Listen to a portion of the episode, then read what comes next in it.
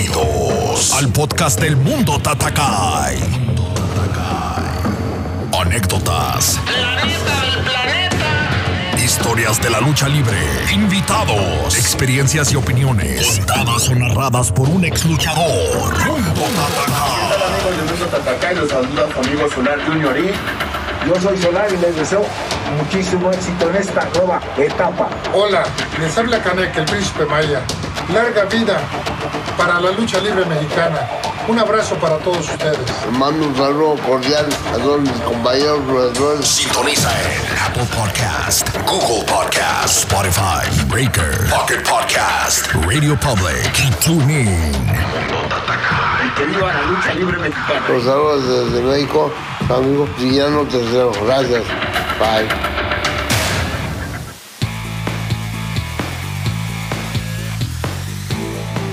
Señoras y señores, sean todos bienvenidos a un episodio más del Mundo Tatakai. Estamos muy contentos de que estén ustedes con nosotros sintonizando las historias, sintonizando todo lo que conlleva este bello deporte que es la lucha libre. Y no nos cansamos de agradecernos a todas las personas que nos están agregando a las redes sociales. Gracias a todos ustedes está creciendo este programa y está creciendo el mundo Tatakai. Hoy tenemos un episodio muy bueno, tenemos un episodio muy interesante, ya que la mayoría de todos nosotros conocemos la película de Nacho Libre. Pues tenemos un gran invitado con nosotros. Tenemos la persona que, en la que se basaron para hacer la película de Nacho Libre, el Nacho Libre de la vida real. Así que, pues esperemos que sea de su agrado este episodio y comenzamos.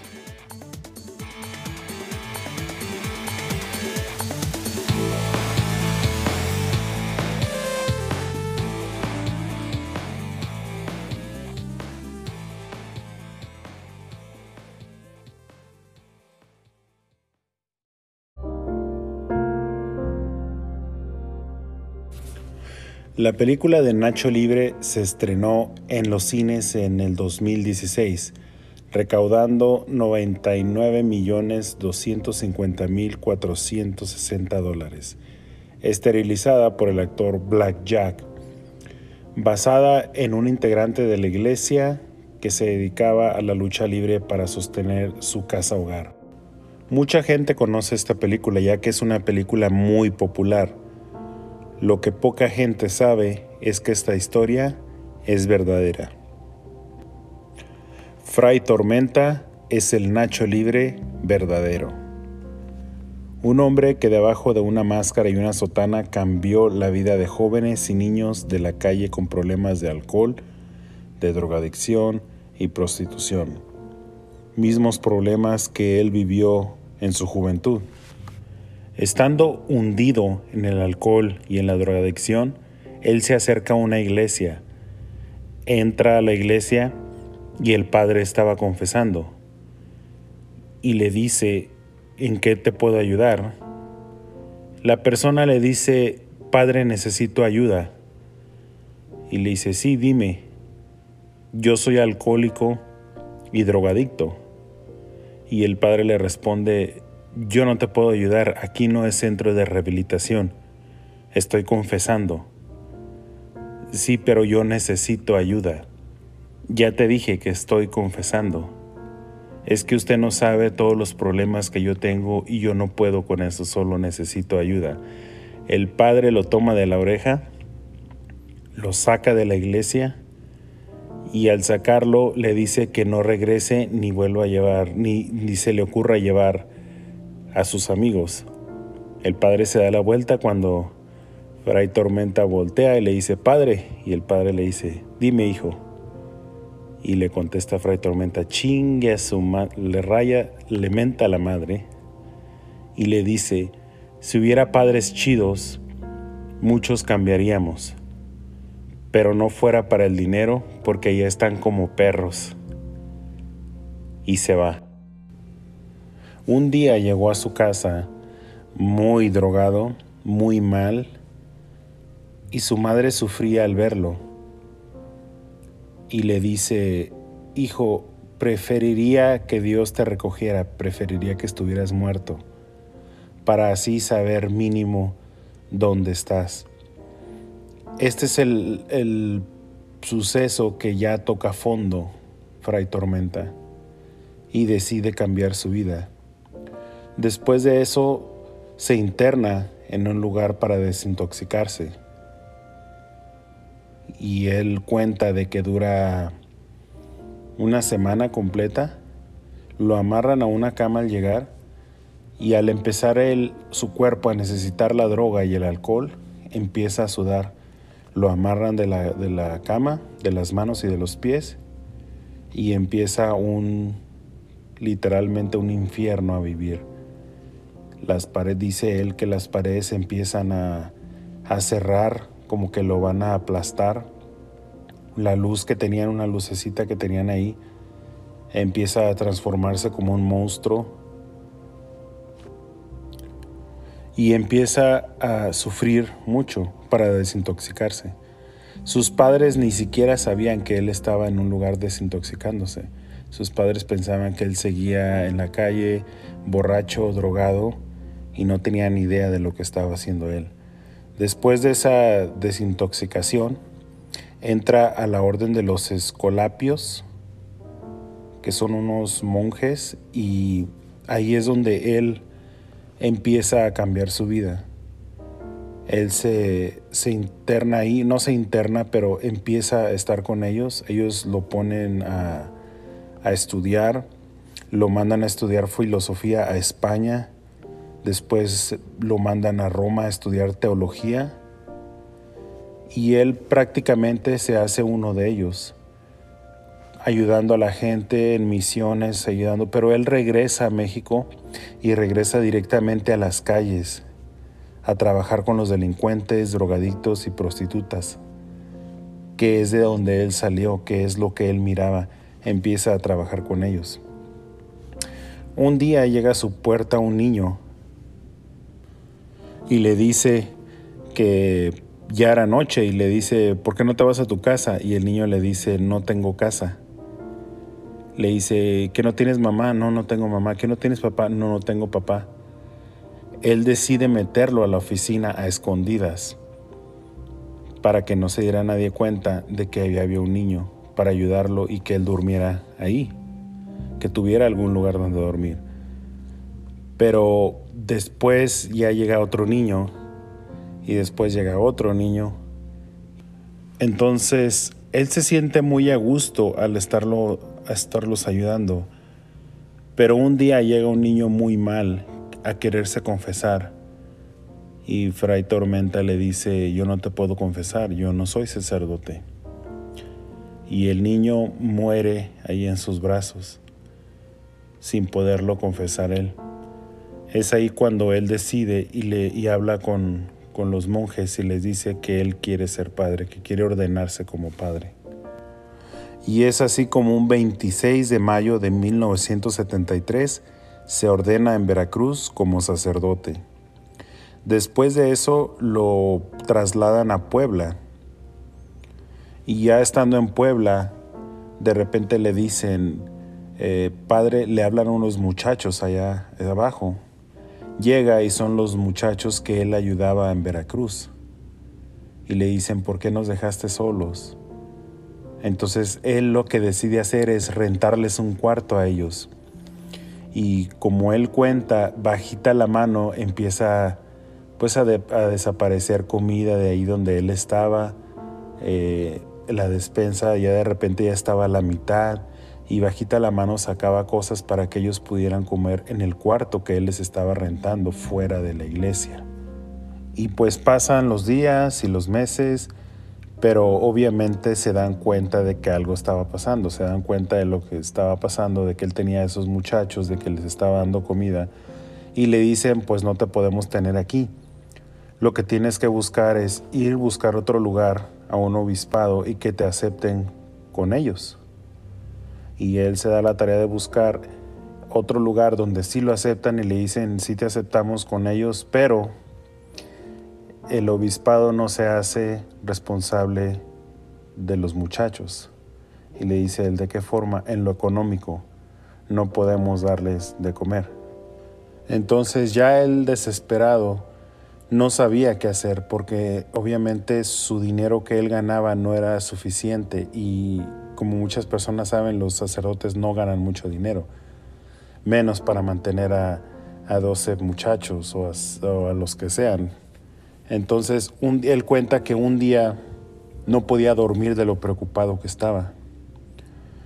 Y lo que pasó fue que estuvo, eh, empezó a ver la televisión y miró la película de Eric del Castillo llamada Señor Tormenta, que habla de un sacerdote que luchaba para mantener a, su casa hogar o a su asilo, como él lo decía en la película. Pero él se quedó muy, se le quedó grabada una imagen donde está en el ring y lo están golpeando y le dice al, al contrincante, le dice, déjate ganar, déjate ganar, no es para mí, es para mis muchachos, déjate ganar. Entonces Fray Tormenta tenía la idea que la lucha libre era arreglada. Y él pensó, dijo, bueno, eso es lo que voy a hacer voy a, voy a hacerme luchador, voy a luchar y voy a ganar un millón de dólares, porque él pensaba que los luchadores ganaban mucho dinero como, como Julio César Chávez, como un boxeador que ganaban millones en una sola pelea. Y él decía, yo lucho un año, gano unos cuantos millones, cuando yo de plano no pueda ganar al contrincante, le digo, déjate ganar. esa era su idea. Y se da la tarea de buscar quien lo entrene, nadie lo quería entrenar porque la mayoría sabían que era, que era sacerdote, hasta que un día se encuentra con José Ramírez, que luchaba como el líder, y le insistió y le insistió que lo entrenara hasta que le dijo, que ¿quieres ser luchador? Yo te voy a enseñar. Y dice él que él daba misa a las 7 de la mañana y tenía que ir a entrenar a las 4 y media de la mañana para poder estar a tiempo en la misa pero llegaba todo adolorido, llegaba a veces que no podía ni respirar del dolor y, y se dio por vencido. Dijo, yo ya no aguanto, ya no quiero hacer esto. Y le fue y le dijo al entrenador, así después le dijo, no puedo con el entrenamiento, es demasiado fuerte, yo no pensé que estuviera así y la verdad son muchos golpes y, y no aguanto. A lo que el entrenador le contestó con sus sabias palabras, Ahora se jode. Me estuvo diciendo que quería ser luchador, pues ahora va a ser luchador. Y no lo dejó que se rindiera. Siguió entrenando por un año sin parar. Hasta que en 1976 debuta como Fray Tormenta en el Estado de México. Y fue una gran batalla en su debut termina de luchar, se va a cambiar cuando llegan con su paga y se da cuenta de que esa idea de que ganaban mucho los luchadores, pues simplemente no era así. Y recibe su gran paga de 200 pesotes. Él ahí sintió de que tanto entrenar, tanto golpe por un año completo para 200 pesos, dijo, no, esto no, no está bien.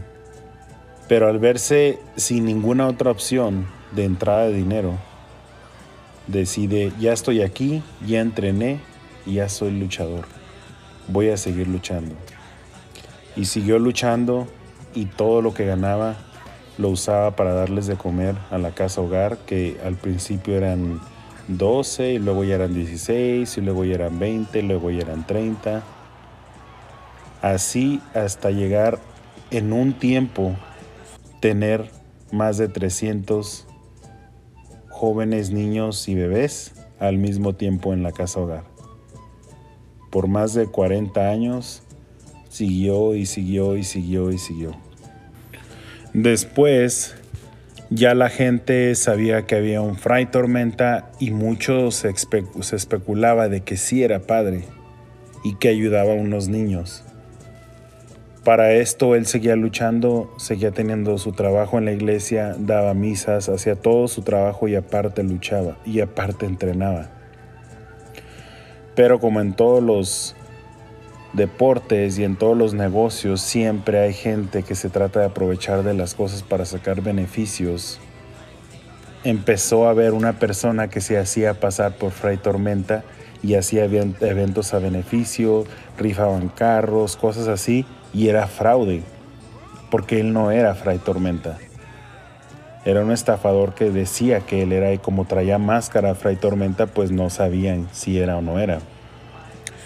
Entonces para esto, para esto Fray Tormenta ya lo tenía en la mira el Consejo Mundial de Lucha Libre y decide públicamente quitarse la máscara sin haberla perdido con nadie y la apostó como 20 veces, nunca la perdió, pero al ver que estaba pasando esto y que a él llegaban a reclamarle la iglesia por, por rifas que nunca se dieron, por cosas que él nunca hizo, decide públicamente quitarse la máscara y revelar su identidad para que nadie pudiera otra vez usurpar su nombre o hacer fraude en nombre de él.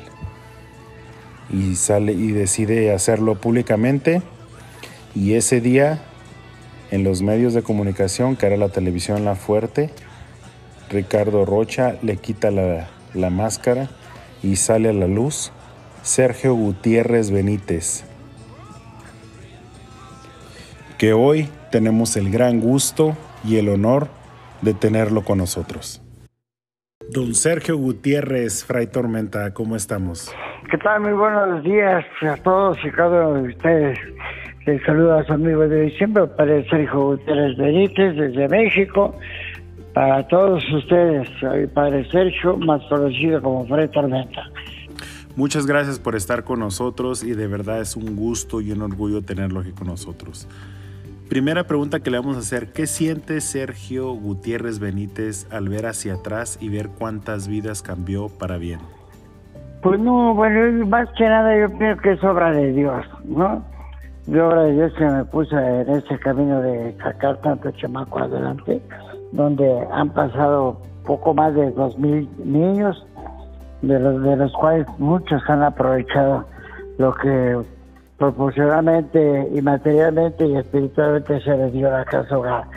De tal manera en que en todos estos años, pues ya salieron tres médicos, 16 maestros, un contador público todo, un contador privado, 20 tengo esa computación, 10 abogados, un sacerdote, más los luchadores místicos, sagrados, elegidos, Boy Dyer, Kitón, Chacal, Kenji, como más, pues muchos, muchos. Bueno, yo, yo pienso la satisfacción que tengo, que aunque me metí de sacerdote porque yo fui drogadito y alcohólico, ¿no?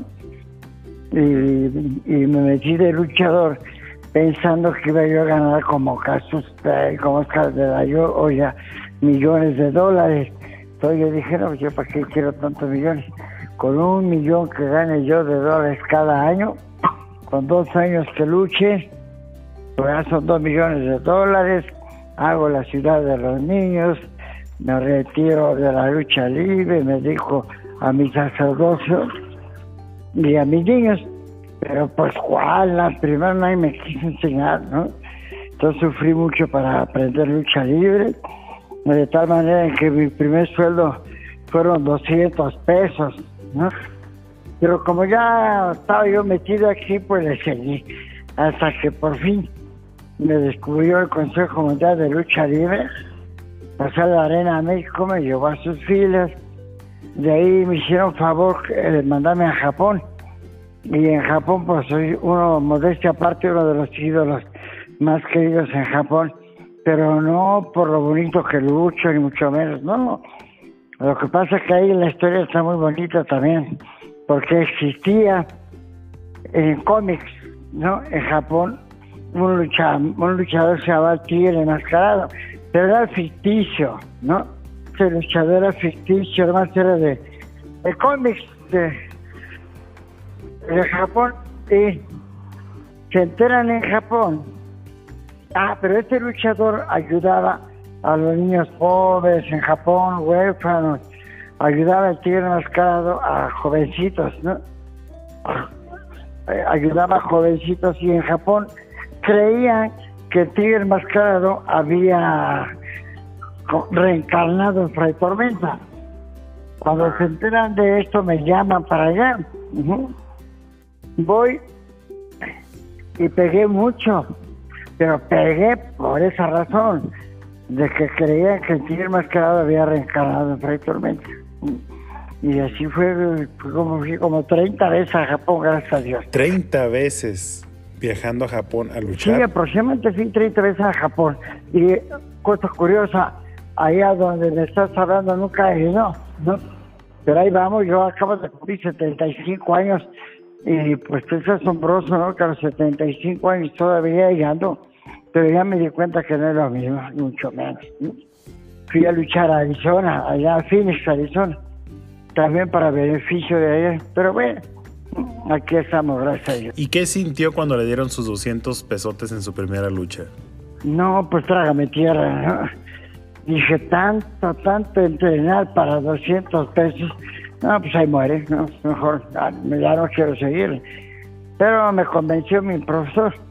Y pues tuve la suerte, gracias a Dios, porque no más que suerte, de México haber luchado con el Santo, Cruz de Emo, el Huracán, Cabernario Jardino, pues a todos los grandes monstruos de la lucha libre, que jamás en mi vida me imaginé que iba yo a luchar con ellos. ¿no? Pero bueno, Dios sabe por dónde va y qué es lo que quiere de nosotros. Sí, porque yo tengo entendido que a usted no le gustaba la lucha antes de ser luchador, ni siquiera como aficionado. No, no, ni mucho menos, ¿no?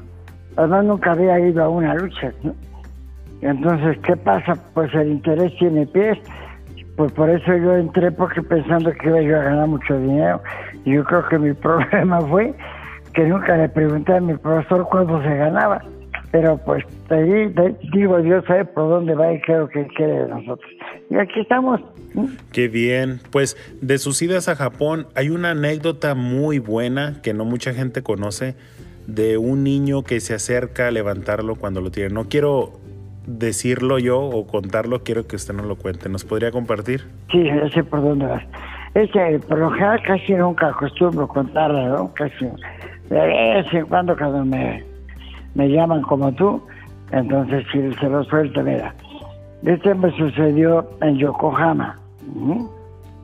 Fui a luchar allá con un luchador que se llama Azteca. No era mexicano, sino que es japonés. Y él que mucho a México de tal manera en que el nombre eh, lo adoptó por amor a México. Bueno, pues estábamos luchando, en eso me meto unas patas de canguro, caigo hasta abajo del ring, todo lastimado, corre un niño como de 12 años aproximadamente y me levanta llorando, me levanta llorando y ya. Y pues no pasó de ahí, entonces me, ganó, me ganó la checa, por de favor yo pido la revancha, no me la querían conceder, pero sí me la concedieron y después me hablan por teléfono de Japón que Azteca me había concedido la revancha. Y es así como yo regreso como a los 20 días aproximadamente. Y cuando llegué a, la, a Narita, al aeropuerto de Tokio, ya llegué, me habla este mi promotor de allá y me dice que póngase la máscara saliendo de la aduana, porque está la televisión, la NHK, y quieren entrevistarlo. Ah, ok. Ya que pasó las aduanas, veo, efectivamente toda la televisión, me puse la máscara rápido, y veo, ¿no? veo que estaba ahí un señor, la señora, un niño como de 12 años y una niñita. Y yo, pues adelante. Ya me la pongo y dice, oiga, oiga padre, este, esta familia le quiere venir a dar las gracias. Le digo, ¿de qué perdón? ¿No? De, de lo que hizo con el niño. Ay, ahora qué hice, ¿no? Ya que me comienzan a decir, mire, lo que pasa que este niño nació como, como- nació sin poder caminar, pues, ¿no? Y desde que usted llegó aquí, eh, eh, se convirtió en su ídolo, ¿no? Se convirtió en su ídolo, pero este niño de chiquito nació paralítico, ¿no? Y cuando supieron aquí en Yokohama que usted iba a venir, el niño lloró para que lo trajeran, lo trajeron en su silla de ruedas. Cuando lo, cuando lo tiraron abajo del ring fuerte, él se levantó de su sillita, ¿no? Y fue corriendo a levantarlo, dice, y aquí está, ¿no? Entonces yo pues, no me gusta contarlo mucho esto, se arrodilla, se arrodilla para besarme los pies, lo levanto y le dije que no, que nunca se arrodillara ante ningún hombre, se arrodilló ante Dios. Y ya le expliqué lo de Jesucristo a grandes rasgos, claro que había un, traductor, ¿no? Y me entregó un sobrecito el papá, como de unos 60, 70 mil dólares, ¿no? Y no se los quiso recibir, ¿no? Dije que, dice, no, pues el milagro que usted hizo, digo, no, fue mi Dios. Fue mi Dios al que yo creo que le dio poder en sus, en sus piecitos, ¿no? Y, le agradezco mucho, pero no, O sea, ellos le quisieron dar esa cantidad de dinero muy grande como agradecimiento y usted no lo quiso aceptar. No, no, porque pues son cosas de Dios, no es cosa del hombre, ¿no? Uno simple y sencillamente es un puente, ¿no? Es un puente entre Dios y el hombre, pero no, no lo quise, no es mucho menos hasta la fecha. Hasta la fecha pues no supe más de esa criatura, pero, pero, pero qué bueno, ¿no? que Dios se vale de las cosas débiles para hacer cosas fuertes. Y, y te digo esto casi no me gusta contar, pero, pero pues... Pues yo pienso que eh, está muy bien que lo diga, porque es algo que pasó y, es algo que, que, usted como un personaje de Fray Tormenta le dio vida a ese personaje, pero llegaron a pasar cosas que mucha gente, mucha gente no sabe. Y en la lucha se conoce mucho Fray Tormenta y fuera de la lucha se conoce la película de Nacho Libre, pero mucha gente no sabe que Nacho Libre sí existió y que fue basado en un mexicano que es usted. No, pues sí, allá incluso cuando voy, cuando voy a Estados Unidos, la gente me llama así, ¿no? Eh, y los papás le dicen a los niños, este, mira, este es Nacho Libre, ¿no? Y la gente me grita Nacho, ¿no? Entonces pues yo me siento medio, pues no sé, me gana la risa, ¿no? Incluso está la película también del hombre de la máscara de oro de producción francesa y ahí el actor principal es, este, ¿cómo se llama? El, azul profundo. Jean Reno, ¿no? Reno también eh, fue esto y hay varias películas que se han hecho aquí en México eh, con la ganancia del personaje de Padre Fue Tormenta. Pero ahí voy, ¿no? Y pues sí, me imagino que usted recibió algo de parte de la producción de, esa película por usar su historia y por basar la película en usted, ¿no? Sí, sí, sí, de ahí fue donde compramos la casa, ¿no? Ah, qué bueno, eso me da mucho gusto. Donde compramos la casa que posteriormente ya pues ya no tengo tantos niños como antes, porque pues tengan en cuenta que tengo 75 años y con perdón, yo creo que esto yo al revés yo ahora estoy que me cuiden, no, para cuidar ya, ¿no? Pero aún así, apenas lleva, ¿cuánto? Ocho días que se tituló uno de mis chamacos como abogado. Ah, pues qué bien, eso da mucho gusto y como le digo, es, es una obra que usted ha hecho durante muchos años y yo creo que se puede reconocer. Algo que le quería preguntar es, como usted estaba mencionando, usted ya tiene cierta edad y ya no puede hacer ciertas cosas y a futuro pues cada vez van a hacer menos cosas. ¿Usted tiene a alguien encargado que, que se va a quedar después de que usted ya no pueda estar ahí? Hay varios, por ejemplo, este Nabo, Nabo, ¿no? El licenciado Nabor, él, él lucha como el niño tormenta, ¿no? Después está Signo de Fuego, que lucha también, ¿verdad? Es abogado, él trabaja en el Aeropuerto Internacional de México. Está este Tormenta Junior, que también es abogado, ¿no? Y hay, hay varios, hay, varios que pues me apoyan en esto, lo otro, yo, pero desde luego ya ni mucho menos tengo la cantidad de chamacos que tenía antes pero hasta que Dios me recoja, digo, ¿no? Ok, ¿Cuál, ¿cuál fue la cantidad mayor que tuvo a un tiempo de niños? No, pues te vas a espantar.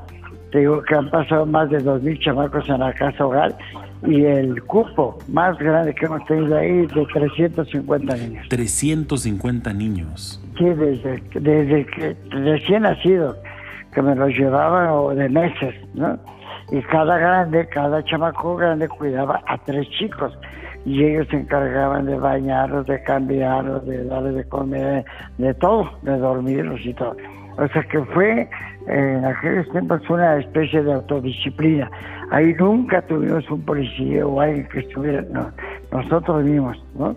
Nosotros mismos nos encargamos de eso. pues la verdad sí es algo admirable y algo extraordinario lo que, lo que ha hecho usted por muchos años. Sabemos su historia, sabemos eh, su pasado antes de ser sacerdote, qué lo llevó a ser sacerdote, sabemos de la historia del niño que muere en sus brazos, sabemos de que cómo llega a la lucha libre y la verdad, como lo decimos siempre, personas como usted, personas que hacen algo extraordinario, que de verdad trabajan y no nada más hablan de, del amor, de lo que sea, de Dios, pero que hacen todo eso posible, esas son personas que marcan vidas y son personas a seguir y pues son ejemplos. Pues no, pues yo pienso que pues de alguna manera eh, otra Dios se valió de un cura, ¿no?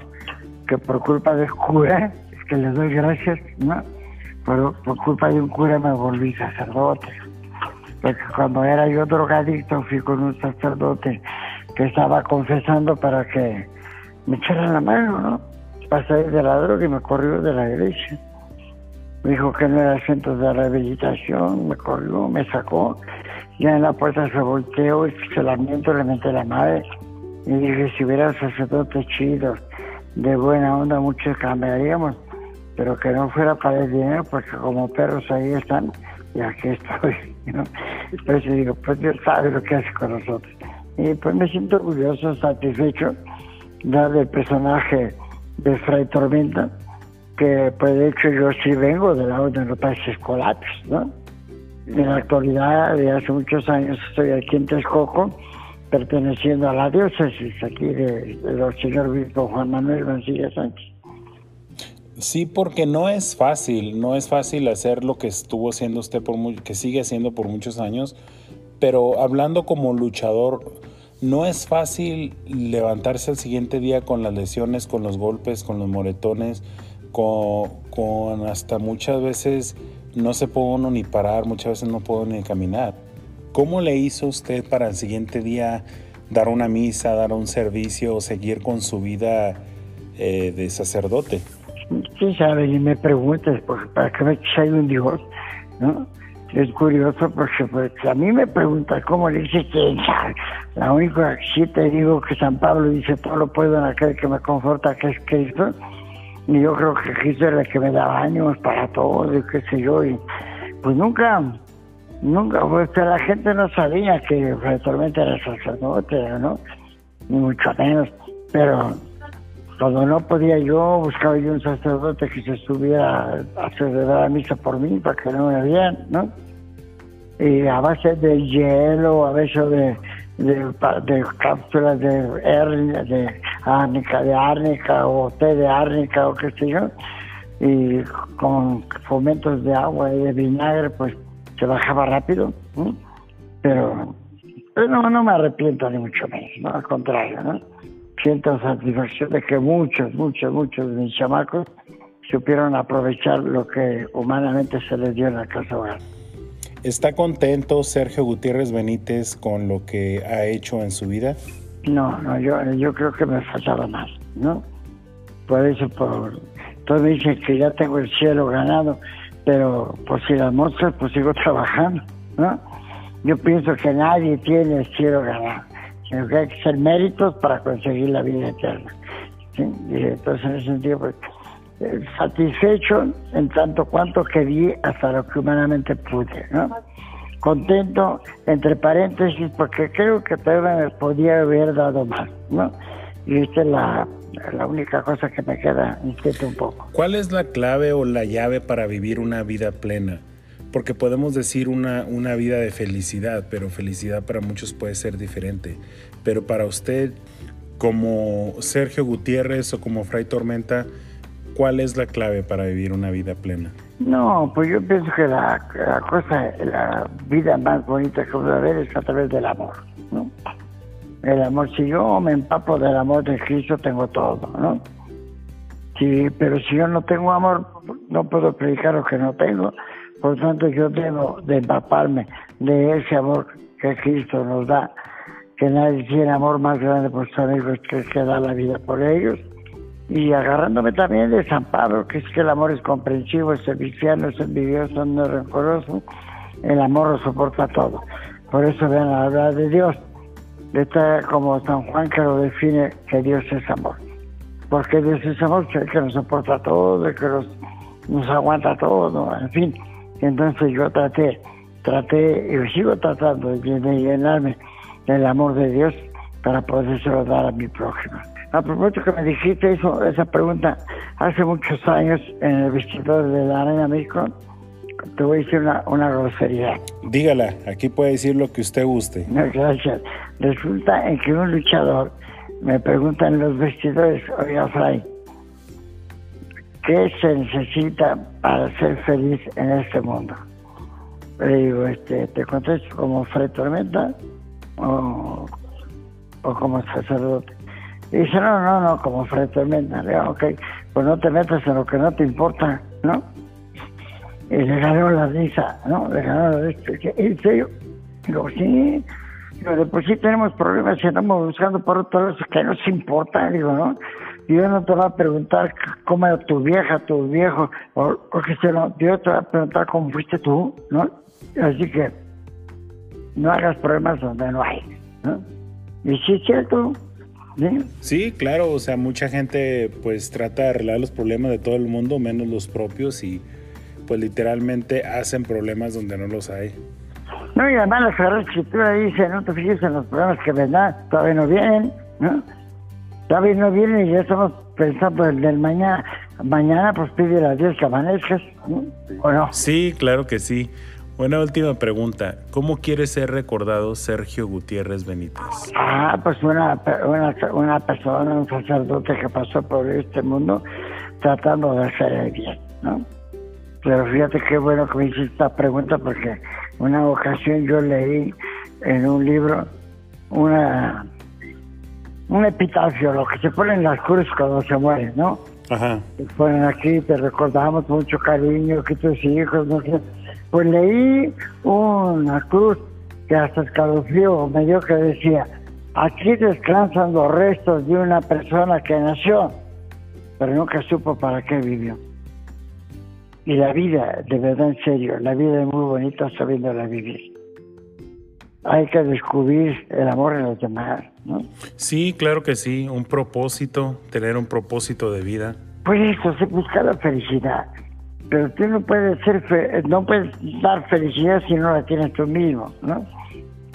Entonces yo necesito ser feliz para poder transmitir esa felicidad que yo tengo, ¿no? Y el propósito es eso, hacer bien sin mirar a quién. No juzgues si no serás juzgado, porque con la vara que mides serás medido. Sí, claro que sí. ¿Dónde, dónde está radicando usted? ¿En, Tex- en Texcoco? Sí, aquí en Texcoco estoy, ¿no? No, entonces cualquier cosa, pues para servir en Texcoco. Mi verdadero nombre es padre Sergio Gutiérrez Benítez, ¿no? Más conocido como Fray Tormenta, ha ido aquí en Texcoco, ¿no? Y como ya son 75 años, el derecho canónico nos dice que tenemos que renunciar a los 75 años. Pero no como sacerdote, no, tú eres eternamente sacerdote. Renuncio a cualquier cargo que se pudiera tener en la diócesis, qué sé yo. Entonces paso a ser emérito de la diócesis de Texcoco, pero necesito hacer mi carta de renuncia de algún cargo. Ah, ok. ¿Con cuántos niños cuenta ahorita en este momento? No, ahorita poquitos, 16, como 16 niños, ¿no? Como 16, pero todos comen, todos visten, todos calzan y todos estudian, ¿no? Y entonces, pues yo antes, como grande, me preguntan cómo lo hacía para, para, para mantener a los niños, pues gracias a Dios, a la lucha libre, ¿no? Y ahora, pues ahora de milagro, hijo, no, pues ya no es lo mismo. 30, como dicen los tres mosqueteros, que 30 años después. Y esa vez que fui a luchar a Arizona, pues me di cuenta que, pues nomás ya no, ¿no?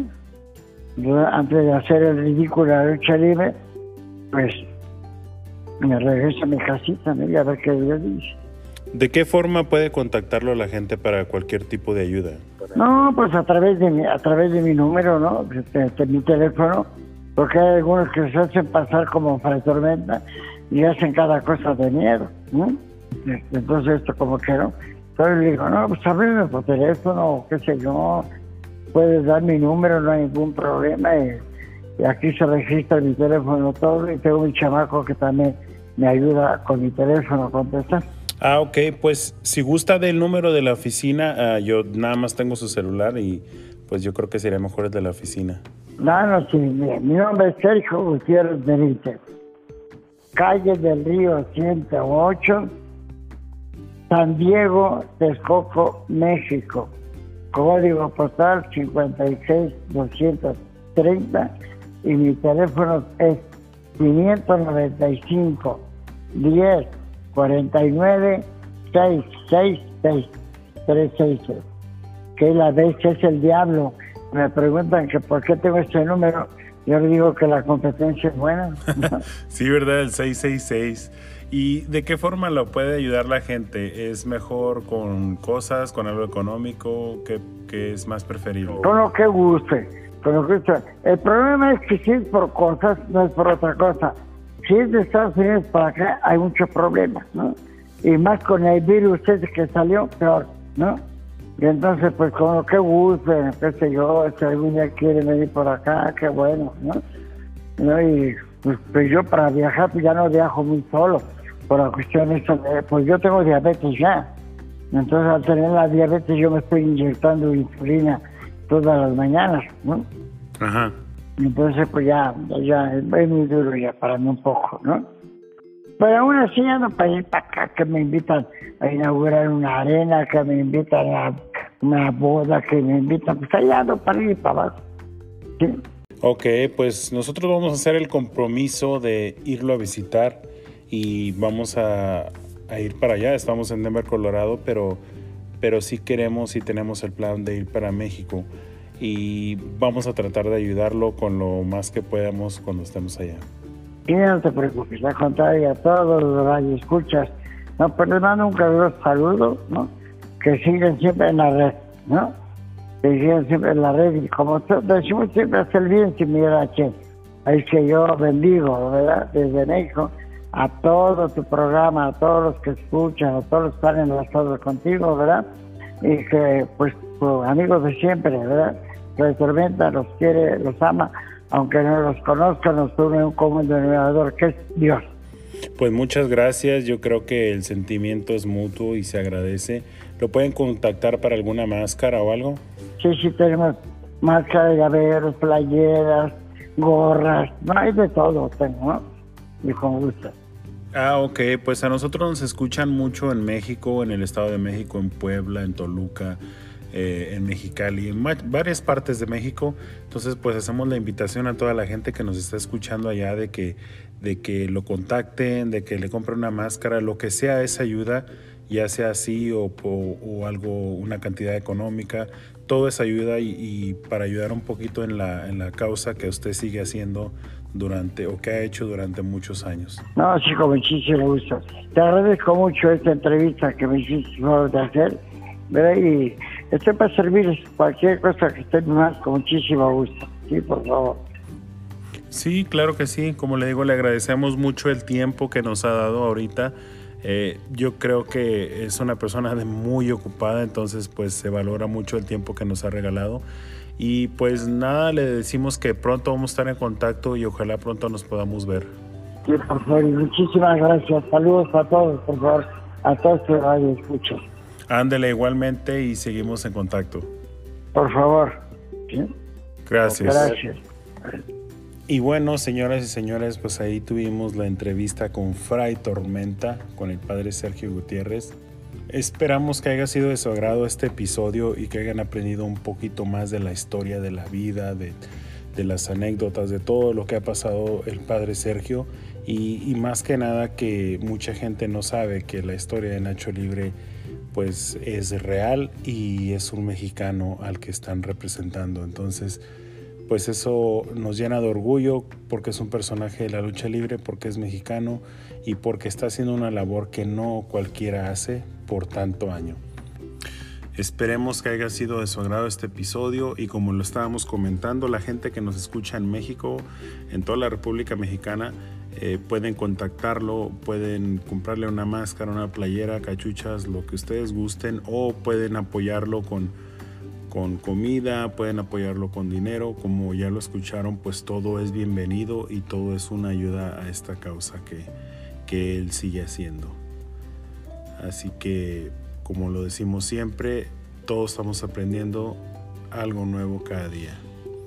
Y pues no nos queda más que despedirnos, agradecer a todas las personas que nos escuchan, a todas las ciudades que nos están escuchando ahorita.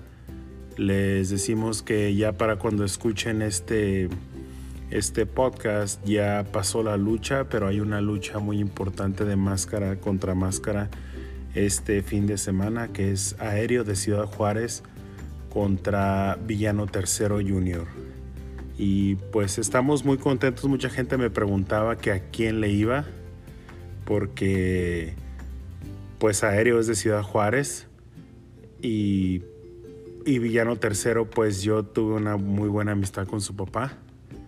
Y pues yo contesto lo de siempre. Eh, yo le voy a la lucha libre a que hoy en día se están dando esos encuentros, se están dando esas carteleras, esos programas que tenía mucho tiempo que no se daban y pues la quila que sale ganando es la gente y eso da mucho gusto porque quiere decir que la lucha número uno en el mundo está volviendo a renacer y eso da mucho gusto. Así que pues aéreo, como decimos siempre, eh, desde Juaritos, ponle todos los kilos y arre con la que barre. Villano tercero, carnal, como dice tu carnal también, haz lo que sabes hacer y den un buen espectáculo los dos. También quiero mencionar que eh, nos hicieron una invitación al podcast, a otro podcast que se llama Los Kawasakis. Eh, si tienen oportunidad de escucharlo, eh, la próxima semana voy a estar ahí como invitado.